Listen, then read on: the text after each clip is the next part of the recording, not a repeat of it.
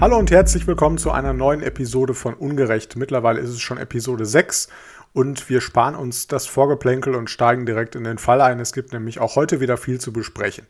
Wie schon in Episode 5 werden wir auch in Episode 6 quasi ins Auto einsteigen. Wir sind diesmal auf der Autobahn. Der Fall ist aber doch ganz anders als die Raserfälle in Episode 5. Das werdet ihr relativ schnell merken. Wir reisen also für den Fall zurück ins Jahr 2008 genauer gesagt zum Ostersonntag 2008, das war der 23. März. Und dort sind wir jetzt gegen 20 Uhr im Auto der Familie K. Familie K kommt gerade vom Osterbesuch bei Verwandten zurück. Äh, in Wilhelmshaven haben sie ihre Reise gestartet. Sie möchten jetzt zurück nach NRW, in den Kreis Warendorf, nach Telgte oder Telchte, wie man im Münsterland sagt, und befinden sich jetzt etwa in Höhe von Oldenburg. Im Auto sitzen die vier Familienmitglieder. Wir haben einerseits den Familienvater Wladimir K., wir haben die Beifahrerin, das ist die Mutter Olga, von der Familie auch liebevoll Ola genannt. Und auf der Rückbank sitzen eben die Kinder, einerseits der neunjährige Sohn und die siebenjährige Tochter.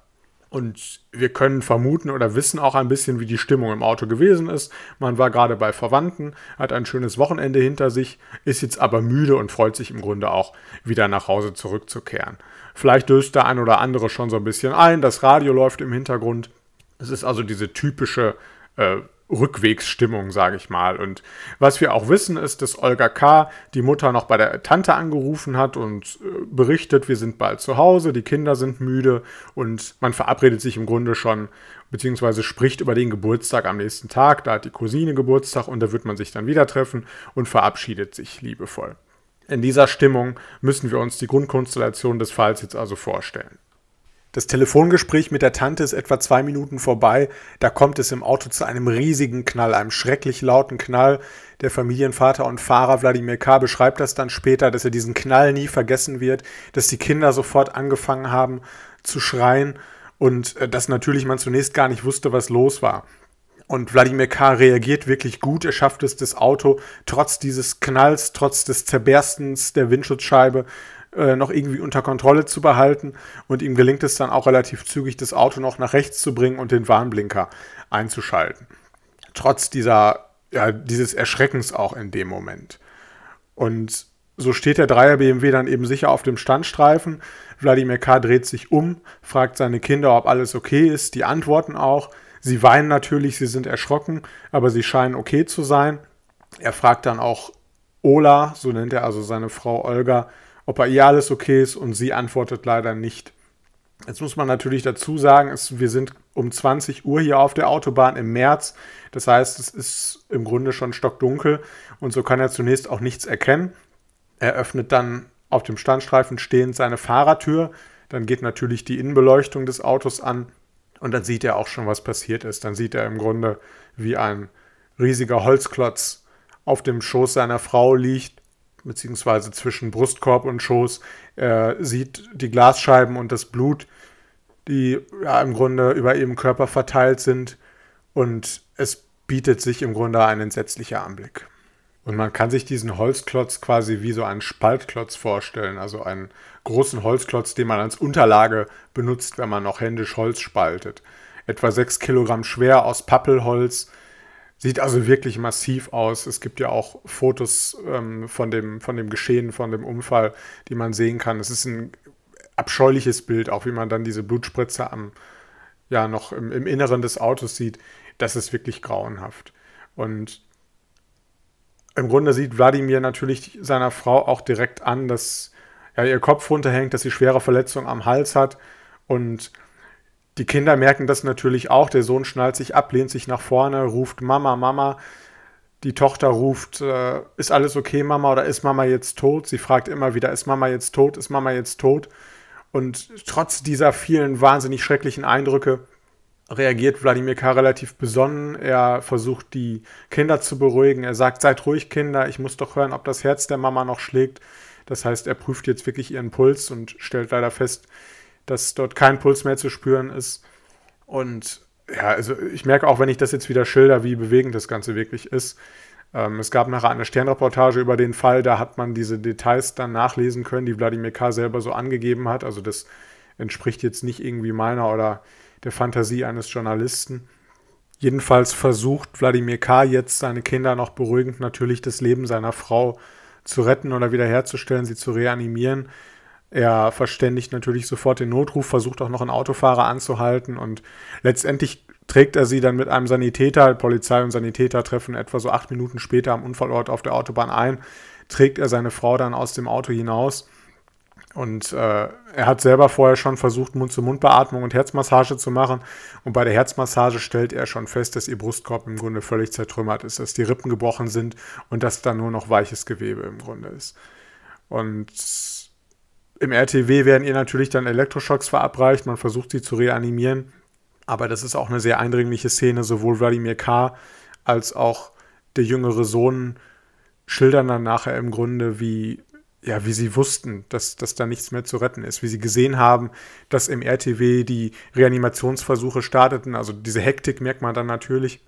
Reanimieren ist ja wirklich auch eine, eine anstrengende körperliche Arbeit und da koordinieren sich dann die Helfer, da ist dann eine gewisse Hektik und diese Hektik brach dann irgendwann abrupt ab, äh, abrupt ab, was man eigentlich nur so deuten konnte, dass die Rettungsversuche dann ja, eingestellt wurden. Und Wladimir K. erzählt auch nachher, wie sein Sohn ihm gesagt habe, Papa, ich habe die, hab die Linien gesehen. Er meint die Linien auf diesen Vitalgeräten, die natürlich auch im Krankenwagen dann sind. Und er sagt, die Linie, die war ganz glatt. Also in dem Moment ist im Grunde klar, Olga K. ist tot. Ähm, die Familie wird dann natürlich auf ein Polizeirevier gebracht. Man versucht, die Kinder psychologisch zu betreuen vom DRK aus. Und Wladimir K. beschreibt, wie er dann nochmal von den Polizisten in einen Raum gerufen wird und sagt, das ist wie im Film. Er wusste im Grunde sofort, die sagen mir jetzt das, was ich eigentlich schon weiß. Meine Frau Olga K. ist tot, sie ist nicht mehr zu retten gewesen. Wo dieser Holzklotz, der das Leben der Olga K. beendet hat und das Leben der ganzen Familie massiv gefährdet hat, wie gesagt, nur durch das besondere Einschreiten von Wladimir K hat der Rest der Familie überleben können. Wo dieser Holzklotz herkam, ist natürlich relativ schnell klar, ob man den Fall nun kennt oder nicht. Er wurde von einer Brücke geworfen, die über die Autobahn geht, bei Oldenburg auf der A29. Und die Frage stellt sich natürlich sofort, wer tut sowas? Wer begeht so ein schlimmes Verbrechen? Ich denke, man kann ja generell sagen, es gibt Verbrechen, die nachvollziehbarer sind als andere. Wenn jemand Eigentumsdelikte begeht, wenn jemand jemanden ausraubt, dann mag das auch ganz schlimme Konsequenzen für die Opfer haben. Aber im Grunde ist zumindest die Motivation irgendwie menschlich nachvollziehbar. Ja, wir alle streben nach Gewinn, wir alle streben nach Vermögen. Und insofern unterscheiden sich die Ziele eines, eines Diebes nicht wesentlich von den Zielen, die wir irgendwie alle im Leben verfolgen. Es ist dann halt nur die Frage, zu welchen Mitteln greife ich. Aber bei solchen Taten, wie wir sie hier haben, bei diesem Holzklotzwurf, da fragt man sich ja wirklich, warum bringt jemand so viel Leid über eine Familie, ohne irgendwie erkennbar was davon zu haben? Was muss da das Motiv sein? Und deshalb hat diese Tat, dieses Verbrechen Deutschland natürlich auch wieder so schockiert. Ähm, es ist unheimlich starke Anteilnahme genommen worden. Es ist in den Medien sofort unheimlich hochgekocht. Und somit war natürlich auch klar, dass der Ermittlungsdruck sehr hoch ist. Es wurde sofort eine Sonderkommission äh, gebildet, die Soko Brücke war das, und so versucht die Polizei jetzt natürlich möglichst schnell den Täter hier zu finden, von dem äh, Wladimir K. nichts sehen konnte. Wie gesagt, 20 Uhr im März, äh, da war es viel zu dunkel und er hat auf der Brücke also nichts sehen können. Er selber konnte keinerlei Angaben zum potenziellen Täter oder den potenziellen Tätern machen. Was ist jetzt der Anknüpfungspunkt der Polizei? Klar ist natürlich, nach einem wirklichen Motiv kann man hier nicht suchen, denn es ist bei diesen Holzklotz oder bei diesen Steinwerferfällen immer so, dass das Opfer natürlich zufällig ausgewählt wird. Also hier hat es nicht jemand gezielt auf die Familie K abgesehen, sondern sie hatten im Grunde gerade Pech, dass ausgerechnet sie dann mit ihrem Auto unter der Brücke hergefahren ist, als der Täter oder die Täter hier den Holzklotz abgeworfen haben. Das heißt, im Umfeld der Familie, aus, aus so einem solchen persönlichen Motiv heraus, kann kein Täter ermittelt werden. Wir können im Grunde nur auf Zeugenaussagen zurückgreifen. Und so macht es die Polizei dann auch. Wir dürfen ja nicht vergessen, das Ganze geschah Ostern. Das heißt, gerade in einer solch ländlichen Gegend sind relativ viele Osterfeuer und die Polizei ermittelt jetzt eben, also befragt Gäste von Osterfeuern um der Umgebung und versucht so eine heiße Spur zu erlangen. Das gelingt allerdings zunächst nicht. Man hat dann in der Folge irgendwann Zeugenaussagen, die behaupten, sie hätten Jugendliche, eine Gruppe von Jugendlichen auf der Brücke gesehen. Äh, diesem Hinweis geht man dann nach und etwa zwei Wochen nach der Tat gibt es auch einen sehr öffentlichkeitswirksamen Beitrag in der ZDF-Sendung Aktenzeichen XY, die ihr sicherlich alle kennt. Also auch da wird dann nach dem Täter oder nach den Tätern gefahndet. Man hat dann eben auch schon Phantombilder, man spricht von einer Gruppe von vier bis fünf Jugendlichen und das ist jetzt also der Ermittlungsansatz. Es gehen im Folge der Sendung auch ca. 200 Hinweise ein, die heiße Spur allerdings bleibt aus. Im Grunde ist man immer noch ja bei Null, man hat keinen konkreten Ermittlungsansatz und man merkt natürlich auch nach so einer gewissen Zeit, der Druck steigt, weil die öffentliche Beobachtung da ist, weil die Anteilnahme äh, da ist, weil das Opfer schon beerdigt wurde. Und das, das lastet natürlich auch auf den Ermittlern. Und die Bevölkerung fragt sich, wann werden die Täter endlich geschnappt? Und vermutlich mit dem Mute der Verzweiflung greift die Polizei zu einer Finte, zu einem Trick. Sie benutzt nämlich im Grunde die Medien dazu, einen Massengentest anzukündigen. Also man sagt im Grunde, wir haben oder wir werden DNA-Spuren an diesem Holzklotz finden und dann werden wir einen Massengentest in der Bevölkerung machen, bei dem wir dann die Fingerabdrücke abgleichen und den potenziellen Täter so auf die Spur kommen, beziehungsweise den möglichen Täterkreis eingrenzen können. Und da muss man sagen, dass es im Grunde gleich in zweierlei Hinsicht eine Finte war. Einerseits hat man, das wurde dann erst später klar, am Holzklotz überhaupt keine verwertbare DNA gefunden. Und andererseits war diese Maßnahme des Massengentests oder im juristischen Sinne heißt das DNA-Reihenuntersuchung, die hat man überhaupt weder mit der Staatsanwaltschaft abgesprochen, noch hatte man einen richterlichen Beschluss.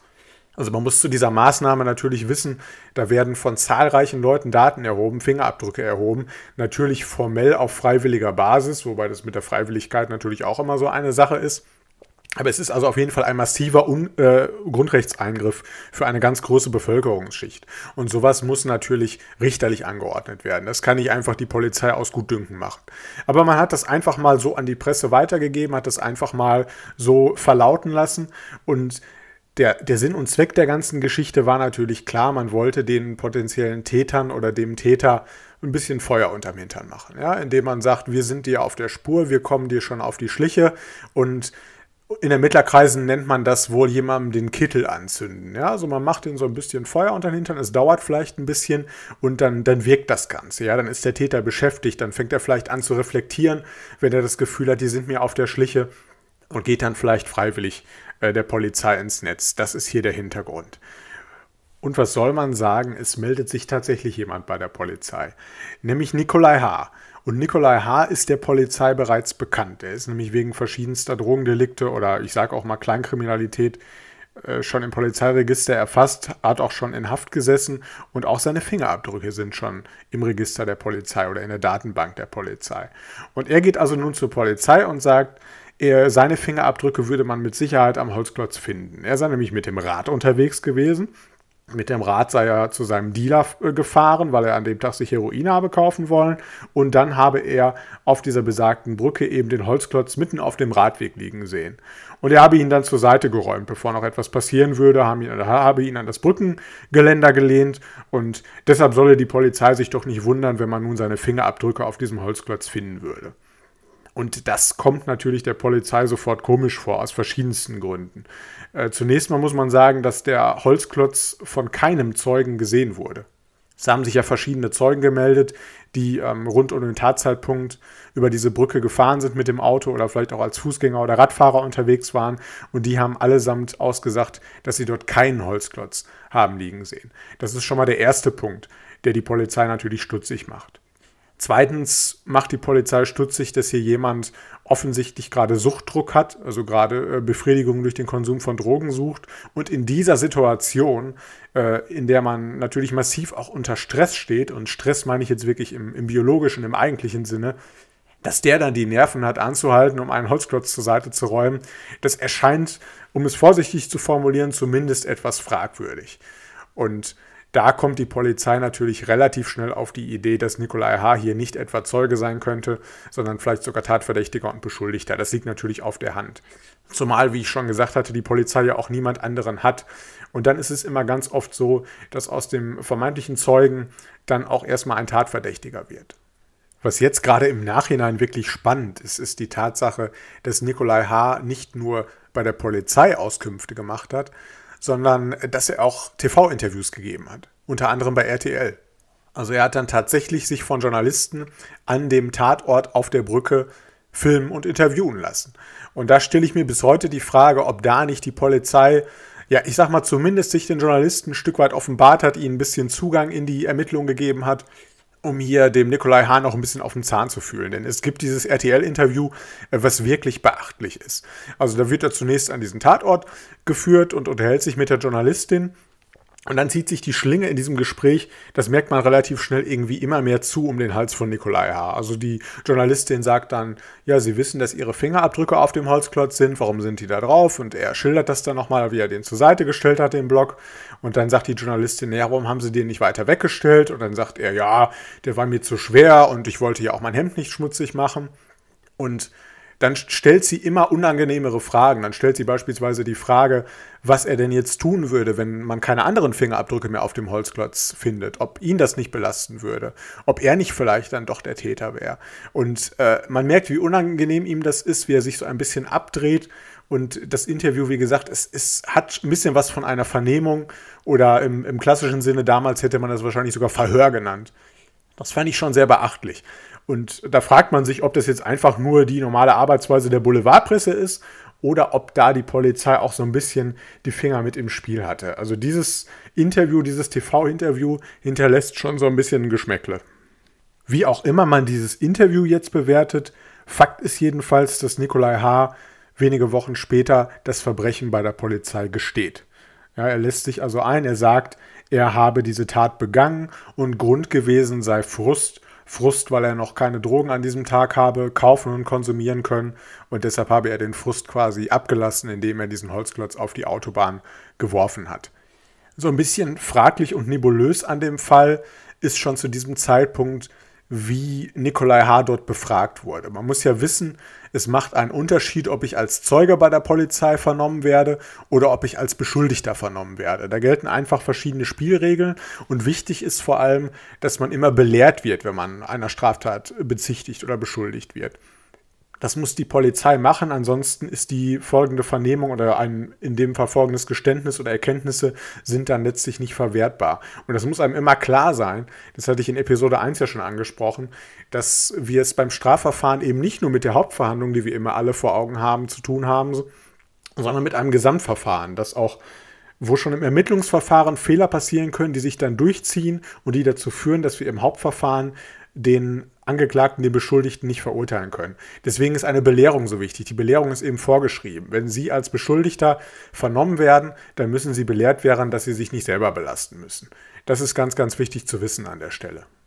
Das heißt, wenn ich als Zeuge vernommen werde und dort ein bisschen ja, von der Polizei unter Druck gesetzt werde und dann letztendlich Geständnis abgebe, dann könnte das auch gar nicht verwertbar sein. Und in dieser Situation war so ein bisschen nebulös, äh, ob es sich überhaupt um eine offizielle Beschuldigtenvernehmung gehandelt hat oder ob man hier, äh, die Polizei hat das nachher eine Vorbesprechung genannt. Das gibt es eigentlich nicht, eine Vorbesprechung für eine Vernehmung. Man vernimmt jemanden entweder als Zeuge oder als Beschuldigten, aber man muss das ja irgendwie klar machen und man muss das protokollieren. Also das war alles irgendwie nicht so ganz durchschaubar. Das ist nämlich auch wichtig zu wissen. Als Angeklagter oder Beschuldigter einer Straftat muss ich mich natürlich nicht äußern, ich muss mich selber nicht belasten. Als Zeuge hingegen muss ich mich, äh, muss ich mich sehr wohl äußern. Also ich habe ja nur ein Zeugnisverweigerungsrecht, wenn ich mit jemandem verwandt bin. Aber grundsätzlich muss ich als Zeuge aussagen. Da kann ich mir nicht aussuchen, ob ich etwas sagen möchte oder nicht. Das kann dann auch durch, durch irgendwie Ordnungshaft oder Ordnungsgeld und so durchaus umgesetzt werden, dass ich als Zeuge aussagen muss. Das muss einem klar sein an der Stelle, dass es da einen Unterschied gibt zwischen Zeugen und zwischen Beschuldigten. Und der Grund, warum ich das hierzu ausführe, ist schlicht und ergreifend, dass Nikolai H. später dieses Geständnis dann widerruft. Er sagt also, er habe das Geständnis fälschlicherweise abgegeben. Der Strafverteidiger beharrt dann natürlich darauf, dass es daran läge, dass er in dieser Vernehmungssituation auch Suchtdruck hatte. Das heißt, er wollte aus der Vernehmung raus, er wollte sich Drogen beschaffen und hat deshalb einfach gestanden, um schneller aus dieser Situation rauszukommen. Zum Widerruf des Geständnisses muss man sagen, das kann man grundsätzlich machen. Man kann natürlich ein Geständnis widerrufen. Er hätte das ja ohnehin, wenn das als Einlassung gelten soll, wenn man also das auch strafmildernd sozusagen anwenden möchte, hätte er es in der, in der Hauptverhandlung nochmal wiederholen müssen oder hätte das Protokoll verlesen müssen. Er widerruft jetzt allerdings dieses Geständnis. Und entgegen einer langläufigen Meinung ist es nicht so, dass man ein Geständnis, das widerrufen wird, im, im, Strafprozess quasi nicht mehr verwerten kann, dass es sozusagen vergessen ist, dass es keine Substanz mehr hat, sondern man kann durchaus es mittelbar noch in das Urteil einfließen lassen. Man kann also beispielsweise, wenn, äh, wie im konkreten Fall das ist, dieses Geständnis bei der Polizei geschehen ist, dann kann man durchaus noch den Polizisten, bei dem das Geständnis gemacht wurde, als Zeugen vernehmen. Was dem Ganzen noch so ein bisschen Brisanz hinzufügt, ist die Tatsache, dass dann später klar wird, dass Nikolai H., also unser Beschuldigter jetzt hier im Fall, 1998 schon mal eine Tat gestanden hat, die er dann letztendlich nicht begangen hatte. Da ging es, glaube ich, um ein Verkehrsdelikt, wo er behauptet hatte, er sei gefahren und nachher stellt sich heraus, dass er gar nicht gefahren ist. Das wirft natürlich schon ein Stück weit die Frage auf, wie glaubwürdig ein Geständnis hier ist. Man muss aber grundsätzlich sowieso sagen, dass ein Geständnis das Gericht nicht davon befreit, weiterhin zu überprüfen, was dort passiert ist und das Geständnis auch zu verifizieren und andere Beweise einzuholen. Also man stellt sich das vielleicht manchmal als Laie so vor, dass der Richter, wenn man die Einlassung des Angeklagten hat, wenn man ein Geständnis hat, die Akte zumacht, den Deckel drauf macht und sagt, okay, wenn der Beschuldigte hier gesteht, dann ist der Fall ja glasklar. Das ist nicht so. Also man muss durchaus auch die Plausibilität des Geständnisses überprüfen, man muss weitere Beweise einholen und so kann ein Geständnis, eine Einlassung des Beschuldigten, des Angeklagten immer auch nur ein Teil einer Beweiskette sein. Auch wenn faktisch oft das Geständnis quasi als Strengbeweismittel gesehen und genommen wird. Aber es befreit, wie gesagt, das Gericht nicht von einer weiteren Prüfung. Es ist aber so, und das nehme ich jetzt mal vorweg, 2008 war ja diese schreckliche Tat geschehen und im Mai 2009 befinden wir uns jetzt. Da wird Nikolai H. dann auch wegen des Mordes an Olga K. und wegen des versuchten Mordes am Rest der Familie äh, zu einer lebenslangen Haft verurteilt. Und während die Verteidigung natürlich darauf plädiert hat, dass wir hier nicht genug Beweise haben, weil eben der Nikolai H. ja sein Geständnis zurückgezogen hat, begründet das Gericht, dass man durchaus auch unabhängig von diesem Geständnis, was man übrigens als glaubwürdig gesehen hat, weil es Täterwissen enthalten hat, weil es plausibel war, weil es wie ein Erlebnisbericht formuliert war. Also es gibt ja dann Gutachter, die durchaus nachvollziehen können oder ausführen können, wann ein Geständnis glaubhaft ist und wann nicht, wann es ausgedacht wirkt und wann es auf unzweifelhaften Täterwissen beruht. Man hat aber eben auch andere Dinge gegen H in der Hand. Also man hat beispielsweise die Handydaten ausgewertet und festgestellt, dass er zum äh, Tatzeitpunkt in der Nähe war, also in der Mobilfunkzelle war, wo diese Brücke eben ist. Man hat den Holzklotz natürlich auch untersucht Später hat man an ihm dann zwar keine Fingerabdrücke, aber Faserspuren von der Kleidung des Nikolai H. gefunden. Und man hat den Holzklotz in seiner Beschaffenheit untersucht und festgestellt, dass er vermutlich vom Grundstück des Nikolai H. stammt. Also man hat sich die Holzart angeguckt, man hat sich den Verwitterungszustand dieses Holzes angeschaut und dann festgestellt, dass Nikolai H. den Holzklotz vermutlich von seinem Grundstück aus mitgenommen hat und dann über die Brücke geworfen hat. Des Weiteren soll Nikolai H. die Tat Mithäftlingen in der JVA, also zwei Mithäftlingen, gestanden haben. Und auch das wird noch als Indiz, als Beweis in dem Prozess herangezogen und darauf wird die Verurteilung des Nikolai H. letztlich auch dann mitgestützt. Wenn man mich jetzt dazu fragt, was ich von dem Urteil halte, man muss grundsätzlich immer sagen, wenn man keine Akteneinsicht hat, wenn man im Prozess nicht wirklich mitgewirkt hat, wenn man in der Hauptverhandlung nicht war, die ja immer der Erkenntnisbereich sozusagen des Strafverfahrens auch sein soll, dann kann man das nicht wirklich beurteilen. So von meinem Gefühl her, was man hier liest und hört, wie man den Prozess begleitet hat, ich kann mich damals auch noch sehr gut daran erinnern, hatte man schon das Gefühl, dass sie den richtigen geschnappt haben, dass Nikolai H. hier der Täter zu sein scheint. Viel deutet darauf hin.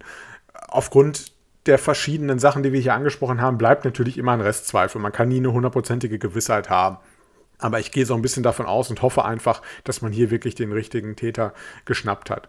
Auch wenn es da bei der Ermittlung sicherlich so das ein oder andere Fragwürdige gab. Aber es ist wirklich auch schon, ja, es ist wirklich wichtig in so einem Fall, dass man das mit einer Verurteilung zu, zu Ende bringen kann. Natürlich einer Verurteilung äh, derjenigen Person oder des Täters, der es dann auch wirklich war.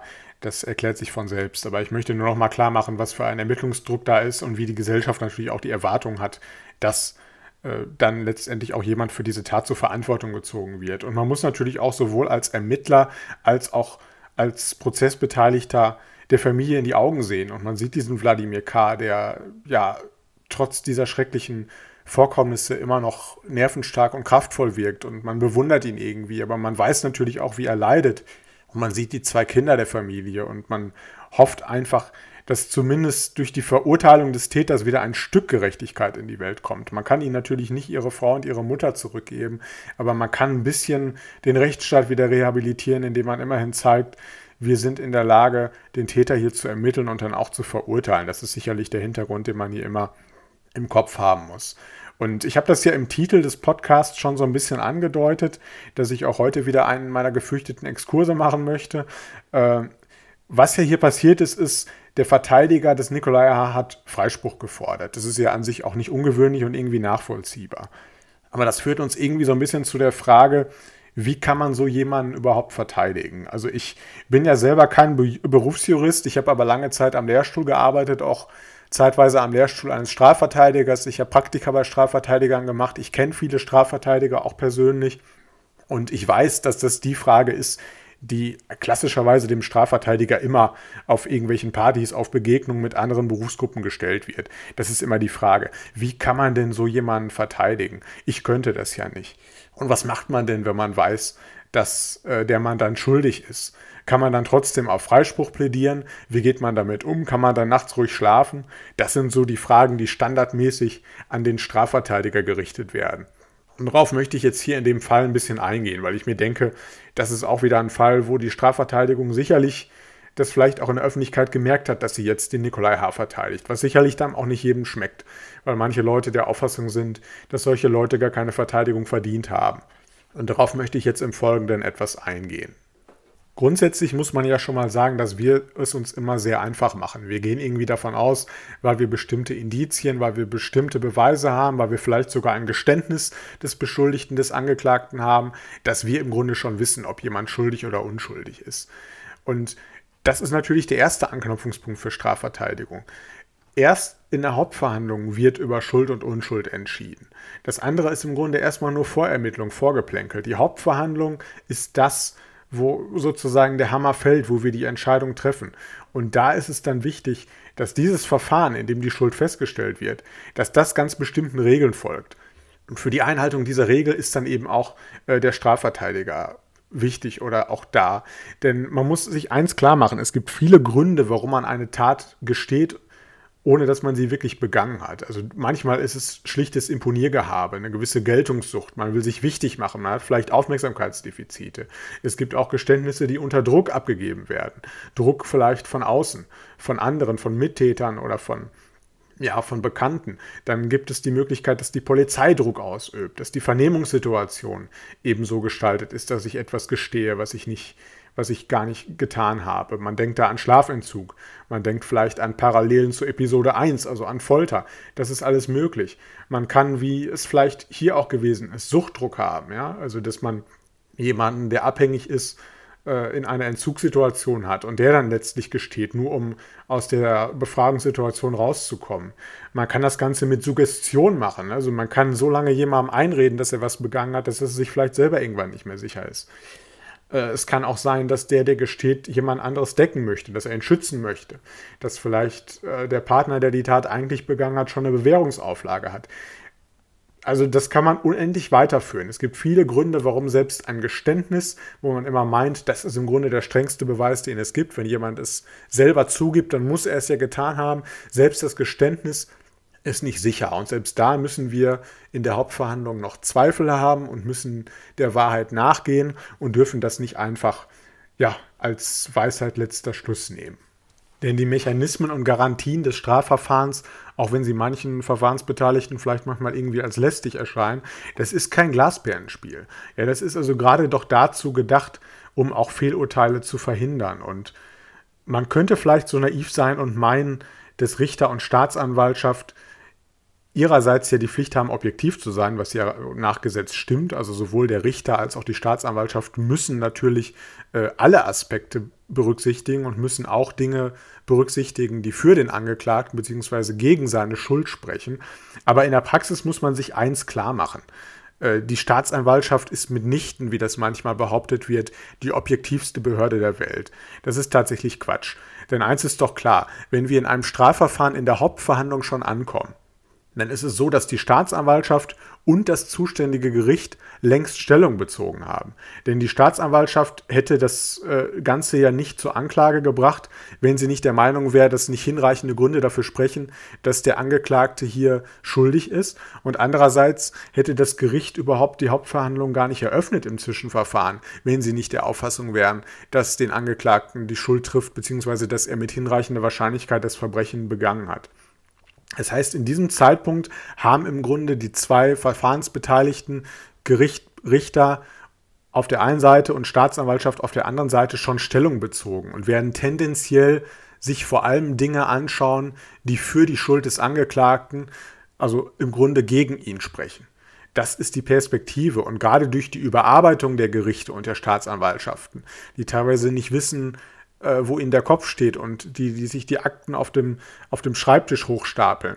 Da ist natürlich die Versuchung oder da mag die Versuchung groß sein, dass man so ein Verfahren oder in so einem Verfahren dann versucht, das möglichst alles schnell voranzubringen und eher so nur die Dinge zu berücksichtigen, die für die Schuld des Angeklagten sprechen, damit man dann möglichst schnell mit einem Urteil da aus dem Verfahren gehen kann.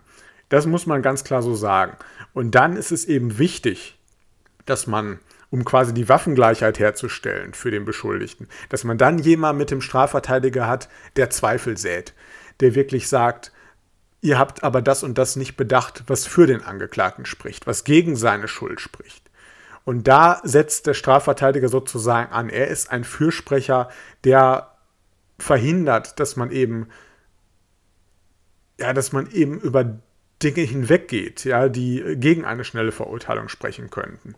Und da gibt es ein interessantes Zitat von Max Alsberg, das ist ein ja, sehr bekannter Strafverteidiger, der nachher ins Exil gehen musste, ich glaube um 1930 herum war das, äh, den hochgemuten voreiligen Griff nach der Wahrheit hemmen will der Kritizismus des Verteidigers. Also das ist für mich so ein bisschen das Selbstverständnis, die Philosophie der Strafverteidigung, die man hier anbringen kann. Dass man eben den vorschnellen Griff dem Richter und Staatsanwaltschaft vielleicht versucht sind zu folgen, dass man den unterbindet, indem man kritische Fragen stellt, indem man zweifelt. Auch wenn das manchmal vielleicht schwer erträglich ist.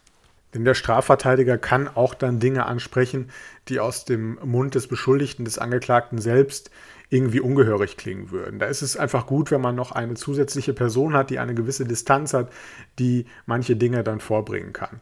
Und der Strafverteidiger wird natürlich immer darauf achten, dass die, die Vorschriften, die wir in der Strafprozessordnung haben, die dem Beschuldigten dienen, dass die auch eingehalten werden. Und somit ja, folgt er im Grunde auch dem öffentlichen Interesse. Also es geht nicht nur um das Individualinteresse, des äh, Beschuldigten, sondern es geht auch um das öffentliche Interesse, dass wir Verfahren haben, die sauber sind, die sauber ablaufen. Und das heißt ja dann auch im Ende, dass wir Verfahren haben, die eben nicht mehr angreifbar sind. Dass wir dann wirklich auch, wenn wir äh, jemanden verurteilen, dass es alles nach den Gesetzen, nach den formalen Vorschriften geht und eine Verurteilung dann auch Bestand hat, auch vor internationalen Gerichten. Darum geht es natürlich auch. Und erfolgreiche Verteidigung, erfolgreiche Strafverteidigung, die kann ja ganz unterschiedlich aussehen. Es geht ja nicht immer nur darum, dass man versucht, einen Freispruch rauszuholen. Äh, manchmal ist Verteidigung laut, manchmal ist sie leise, manchmal wirkt sie strafvereitelnd, manchmal geht es eher darum, dass man vielleicht den Beschuldigten auch dahin bringt, dass er gesteht, um einfach äh, im Rahmen der Strafzumessung eine geringere Strafe zu erreichen. Es gibt ja auch Verfahrensabsprachen oder Deals, wo man dann mit der Staatsanwaltschaft oder dem Gericht äh, eine Absprache sucht. Das heißt, ich gestehe die Tat äh, wo ihr, wo euch vielleicht ein bisschen die Beweise fehlen, dafür geht ihr dann mit der Strafe runter. Natürlich höchst umstritten im akademischen Bereich, aber einfach juristische Realität, auch das muss der Strafverteidiger können. Und ich will das Bild des Strafverteidigers hier gar nicht überhöhen. Ich will seine Rolle gar nicht überhöhen. Aber man kann natürlich auch ein Stück weit sagen, der Strafverteidiger macht die, die geringe Sache zu einer höheren. Also er kämpft sozusagen an der Seite des Beschuldigten, mit dem ja häufig äh, je nach der Tat auch niemand mehr was zu tun haben möchte. Und in der Literatur habe ich mal diesen Satz gelesen, er kämpft an der Seite eines sinkenden Schiffs. Also da geht es natürlich auch ein bisschen um Beistand, den man auch dem Beschuldigten einfach gewährt. Völlig unabhängig davon, was man ihm vorwirft oder was er vielleicht getan hat. Und äh, insofern kann man Strafverteidigung vielleicht sogar ein bisschen als, ja, als den Drecksjobs, äh, den Drecksjob im Gerichtssaal bezeichnen, den niemand machen möchte, den aber doch in einem Rechtsstaat dann irgendwer erledigen muss. Und das macht so das äh, für mich auch den Reiz an Strafverteidigung aus. Also einerseits muss man natürlich rational sein, man muss äh, gut argumentieren können, man muss der Vernunft folgen. Man braucht aber auch sicherlich eine gewisse, ja, man braucht sicherlich eine gewisse Empathie, ja, um auch an der Seite des Beschuldigten glaubwürdig agieren zu können. Und insofern ist Strafverteidigung so ein ganz interessanter Ausgleich. Also es gibt so ein bisschen Distanz und Nähe, das sind irgendwie so das, die Yin und Yang des, der Strafverteidigung. Du brauchst natürlich eine gewisse Nähe einfach zu deinem Mandanten, damit du ein Vertrauensverhältnis hast, damit du zusammenarbeiten kannst, damit du auch die, ja, also die Härten eines Prozesses zusammen überstehen kannst. Auf der anderen Seite brauchst du aber natürlich auch eine gewisse Distanz und darfst dich mit dem Angeklagten nicht gemein machen. Also das ist sicherlich immer eine große Herausforderung. Und was so dieses menschliche Element der Verteidigung angeht, äh, da habe ich noch eine ganz interessante Anekdote. Also das erste Mal, äh, dass ich ein Praktikum bei einem Anwalt gemacht habe, das war einfach bei einem ganz ja, ganz einfachen Dorfanwalt, der im Grunde auch keine Spezialisierung hatte, sondern so ein bisschen von allem gemacht hat. Und äh, wir hatten dann den ersten Termin mit einem Mandanten und ich war schon so ganz gespannt im Sinne von, naja, worum geht es jetzt wohl? Haben wir was Zivilrechtliches, haben wir was Strafrechtliches? Welche Rechtsgrundlagen werden da angesprochen? Und da kam dann einfach zu dem Termin ein heulender Mann in den Raum. Ja, der ist geheult wie ein kleines Kind und hat erzählt, dass seine Frau ihn verlassen hat, dass die ganze Wohnung leergeräumt wurde und er jetzt gar nicht weiß, wo er sich was zu essen kochen soll und er bräuchte doch jetzt irgendwie Hilfe und war also völlig verzweifelt. Und das war so das erste Mal, wo mir klar wurde, hey, man wird im Studium gar nicht darauf vorbereitet, dass man da Menschen aus Fleisch und Blut äh, sich gegenüber sitzen hat. Ja, also im Jurastudium hat man immer nur seinen Sachverhalt. Da heißen die Leute dann A, B und äh, im Kaufrecht heißen sie Käufer K und Verkäufer V. Und wenn du dann wirklich in der Anwaltskanzlei bist, dann hast du Leute aus Fleisch und Blut vor dir sitzen. Und das war erstmal was, was mir dann bewusst wurde. Und das muss einem auch bei, bei der Strafverteidigung bewusst sein. Ja, ein Strafprozess ist wirklich äh, tief eingreifend in das Leben der Leute. Und da gibt es dann auch eine Form des Beistandes. Da muss man den Leuten, die Leute irgendwie begleiten und sie auch durchführen. Auch emotional. Man muss sie ein Stück weit auch stärken, muss ihnen Mut machen. Das ist auch wirklich eine, eine Aufgabe, die sehr viel Empathie erfordert und die, so finde ich, auch sehr wichtig ist. Also man sollte nie den Sog eines Strafverfahrens unterschätzen, was das für die Leute bedeutet.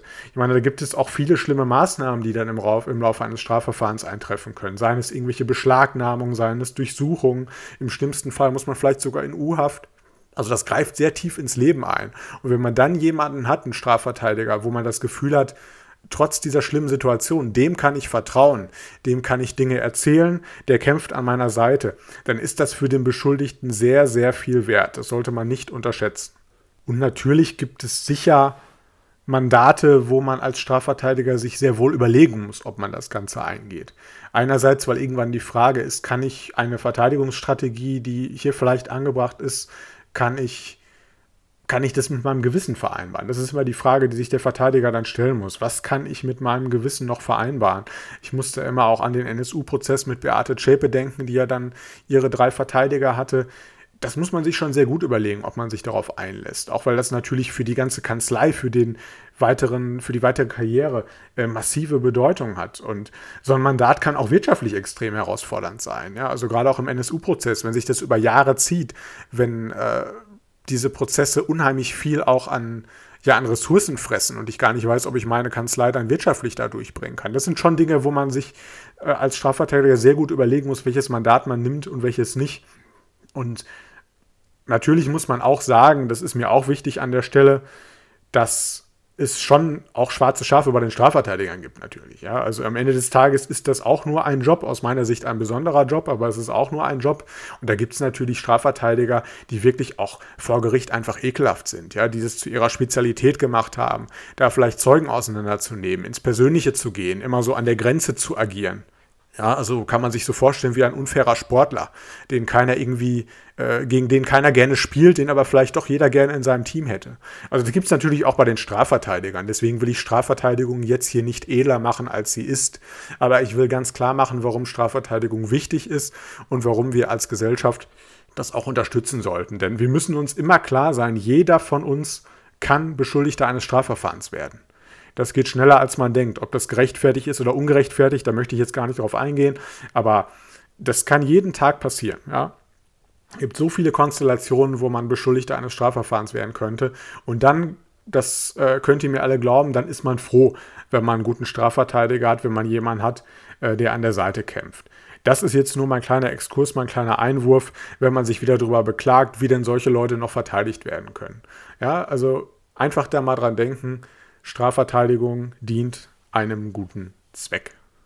So, ich hoffe, dass ihr auch den kleinen Exkurs sinnvoll und irgendwie spannend fandet. Mir ist es immer ganz wichtig, auch so ein bisschen vom Strafverfahren im Allgemeinen zu berichten und das Thema Strafverteidigung liegt mir sowieso immer besonders am Herzen. Aber ich möchte jetzt nochmal zurückkommen zu den Holzklotzfällen. Denn man muss leider sagen, dass diese, ja, wie man es auch immer bezeichnen will, Brückenwerferfälle oder Steinwurffälle äh, keine Seltenheit sind. Also es gibt im Grunde keine wirkliche offizielle Kriminalstatistik dazu. Es gibt allerdings eine Angabe vom ADAC, der sagt, dass 2018 es etwa 491 Warnmeldungen gab. Also 491 Meldungen dann auch über den Verkehrsfunk, wo man sagt, passen Sie auf der A1 auf, da werden gerade Gegenstände von der Brücke geworfen. 491 äh, an 365 Tagen, das empfinde ich schon als sehr viel. Und allein auf der A1 waren es 38 Fälle in nur einem Jahr. Das ist schon unglaublich. Also wir haben auch gerade so um das Jahr 2000 herum eine wirkliche Häufung dieser Fälle gehabt. In Darmstadt gab es da einen sehr bekannten und ganz schrecklichen Fall. Das waren drei Jugendliche, die ja, glaube ich, allesamt äh, US-Amerikaner, also Kinder wahrscheinlich von äh, Leuten aus der US-Army in Darmstadt waren, zwischen 14 und 18. Und die haben da auch aus Langeweile von einer Brücke äh, mehrere Steine geworfen, haben zwei Frauen getötet, haben unzählige Menschen verletzt. Ich glaube 17 Verletzte, davon fünf Schwerverletzte. Also wirklich ein unglaublicher Fall, äh, der ja, wo, wo Jugendliche wirklich aus scheinbar aus irgendeiner Laune, aus einer Langeweile, aus einer Frustration heraus äh, so viele Menschenleben ja dann teilweise beenden und auch durch die Verletzung beeinflussen. Das äh, fand ich ganz enorm. Und um diese Tat herum hat es wirklich viele wahrscheinlich ja dann eben auch Nachahmertaten gegeben. Ne? Also da gibt es eine unfassbare Häufung an Taten. Ihr könnt das nachlesen, wenn ihr einfach mal Steinwurffall oder Brückenwerferfall googelt was es da alles gibt. Da wird auch alles Mögliche an Gegenständen von der Brücke geworfen. Also da ist, sind leider der Fantasie auch keinerlei Grenzen gesetzt. Wir haben da äh, Pflastersteine, Gullideckel, Schneeschaufeln. Teilweise wurde auch mit einer Steinschleuder dann wirklich geschossen. Also es wurde nicht nur die Schwerkraft durchs Fallen genutzt, sondern es wurde noch aktiv geschossen. Einkaufswagen, kann ich mich dran erinnern, wurden mal von der Brücke geworfen. Wasserflaschen. Das ist also wirklich enorm und die meisten Täter sind tatsächlich Jugendliche. Also das ist, äh, diese Brückenwerferfälle sind Delikte, die häufig von Jugendlichen begangen werden. Das spricht ja auch für eine gewisse Gruppendynamik, aus der das vielleicht kommt. Also das ist ja auch die Frage, die sich hier so ein bisschen aufdrängt. Äh, warum tut man das? Ne? Also was kann hier der Hintergrund sein? Ich hatte das ja schon gesagt, manche Verbrechen äh, sind von der Motivlage her relativ einfach zu erklären. Bei anderen tut man sich dann wiederum schwer. Äh, man muss im Grunde sagen, so ein bisschen die, dieser, dieser ursprüngliche Trieb dahinter, ohne dass ich jetzt dieses Verbrechen in irgendeiner Form relativieren will, das ist mir ganz wichtig zu sagen, aber dieser grundsätzliche Trieb dahinter, dass man so ein bisschen Chaos, so ein bisschen Unordnung stiften will, der ist ja vielleicht gar nicht so unbekannt. Also man kennt das ja auch von Kindern, die gerne irgendwas einschlagen. Ja, also da hat jemand vielleicht gerade eine Sandburg gebaut, hat jemand gerade irgendwie einen Turm aus Steinen gebaut und dann hat man irgendwie Freude daran, das einzuschlagen. so ein bisschen Chaos in die Ordnung bringen. Das ist sicherlich der Hintergrund. Oder ich kann mich erinnern, äh, als Kind hatten wir eine Modelleisenbahn. Da hat man irgendwann dann auch keine Lust mehr drauf. Da möchte man einfach den Zug entgleisen sehen, möchte irgendwelche Katastrophenfälle nachstellen und äh, schöpft irgendwie Befriedigung daraus, sich dann das Chaos anzuschauen. Das will ich jetzt natürlich von der Qualität her nicht mit diesen schrecklichen Taten vergleichen, aber es geht mir darum zu, er zu erklären, wo kommt denn dieses Bedürfnis überhaupt her? Was passiert da im Menschen? Und wenn wir dann vielleicht noch eine Vermischung mit, mit Drogen- und Alkoholkonsum haben, wenn wir dann eine gewisse Gruppendynamik haben, wo man vielleicht erst ja, kleinere Sachen von der Brücke wirft, was ja auch schon gefährlich ist, keine Frage.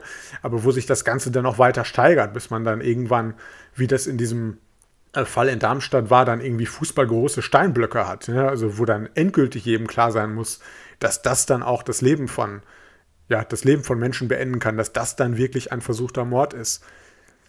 Das ist schon, da, da wird das Ganze dann irgendwie zumindest vielleicht im Ansatz erklärbar. Aber ich glaube, am Ende des Tages lässt uns das immer fassungslos zurück. Deswegen tue ich mich auch schwer damit, das jetzt so zu analysieren. Im Grunde sagt ja auch die Kriminologie da, man kann den Leuten nicht in den Kopf schauen. Das heißt, man kann in der Regel immer nur so begründete Vermutungen, nenne ich das mal, machen, was dann der Hintergrund, was die Motivation für so eine schreckliche Tat gewesen sein kann. Was sicherlich auch hier wieder ein bisschen fatal ist, ist, dass man natürlich von dieser Brücke aus auch so eine gewisse Distanz hat. Ja? Das mag dann vielleicht auf die Jugendlichen auch wirken wie ein, ja, wie ein Film. Wobei ich mich jetzt auch nicht nur an Jugendlichen abarbeiten möchte. Also wir haben ja dann auch nicht nur in unserem vorliegenden Fall hier in Oldenburg, wir haben auch im September 2016 noch einen Fall gehabt, da war der Täter dann 36 Jahre alt. Der hatte also einen wirklich großen Betonpflasterstein, wo man wirklich auch schon fast Schwierigkeiten hat, den über so eine Brückenbrüstung zu heben. Den hat er auf die A7 fallen lassen. Und äh, der Block ist dann vor das Auto einer Familie gefallen, wo, wonach sich das Auto dann mehrfach überschlagen hat und auch da alle Insassen schwerst verletzt waren. Also man kann das definitiv nicht nur Jugendlichen zusprechen, aber in der großen Masse, in der Quantität der Fälle sind es eben oft Jugendliche. Und da spricht auch viel dafür, dass die natürlich jetzt keinen festen Vorsatz, keinen festen Plan haben, jemanden zu töten.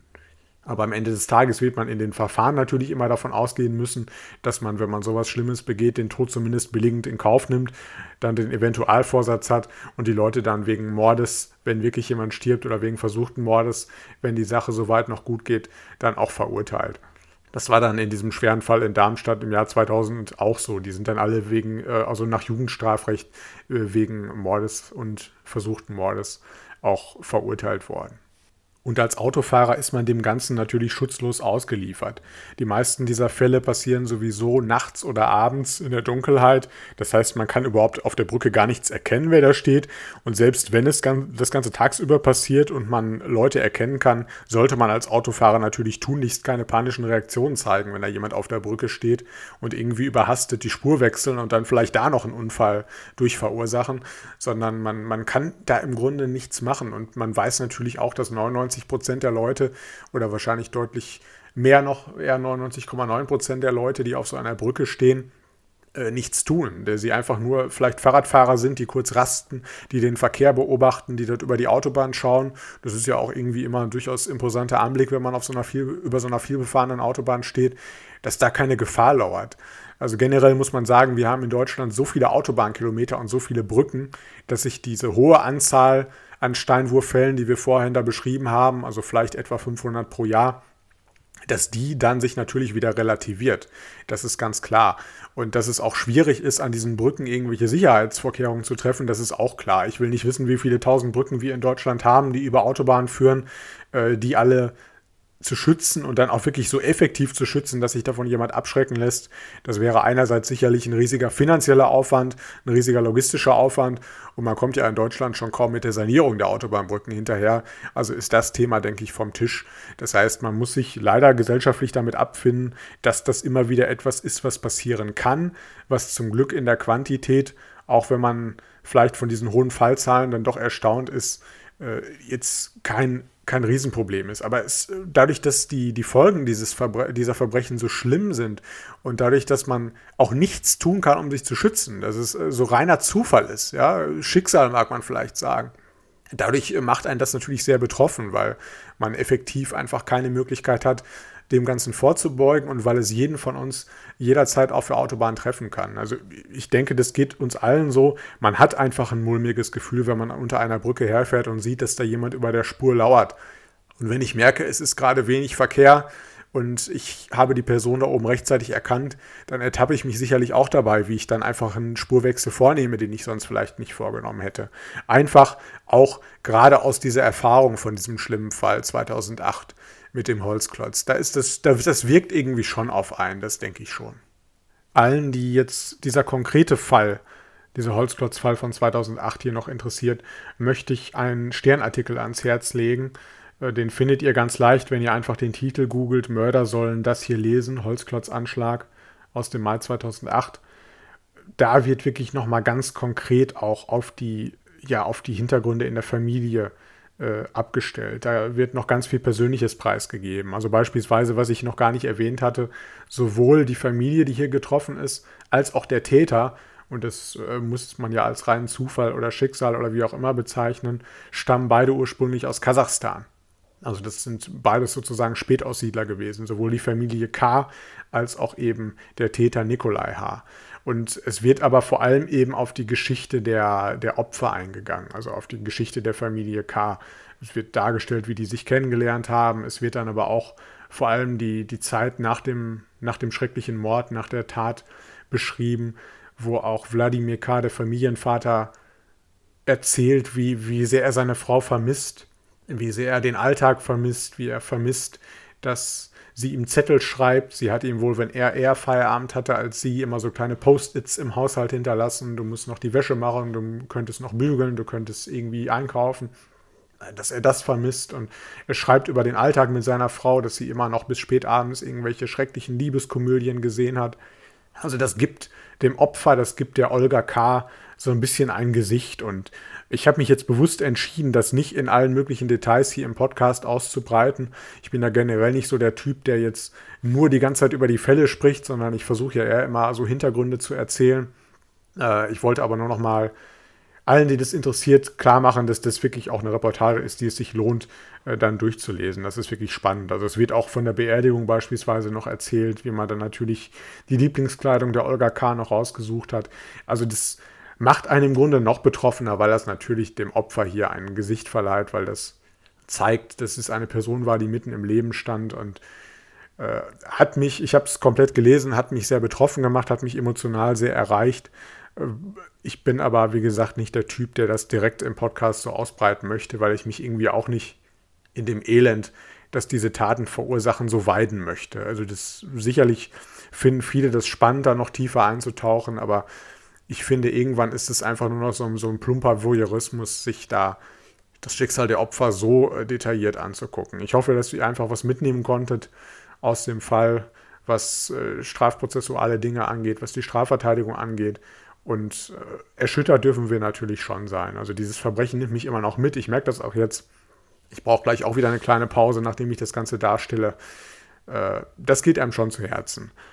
Ich, ich, hoffe einfach nur, dass euch die Episode auch wieder gefallen hat, trotz, trotz aller Grausamkeiten, die wir drin hatten. Ich hoffe, dass ihr sicher bleibt auf der Autobahn, dass uns das allen nicht widerfährt, dass sich das gesellschaftliche Phänomen der, der Steinwürfe oder der Holzklotzwürfe vielleicht dann doch irgendwann verringert und in Luft auflöst. Und äh, ja, mir bleibt im Grunde nur euch gute Fahrt zu wünschen. Passt auf euch auf. Und wir hören uns dann in der nächsten Episode wieder. Schönes Wochenende und bis bald.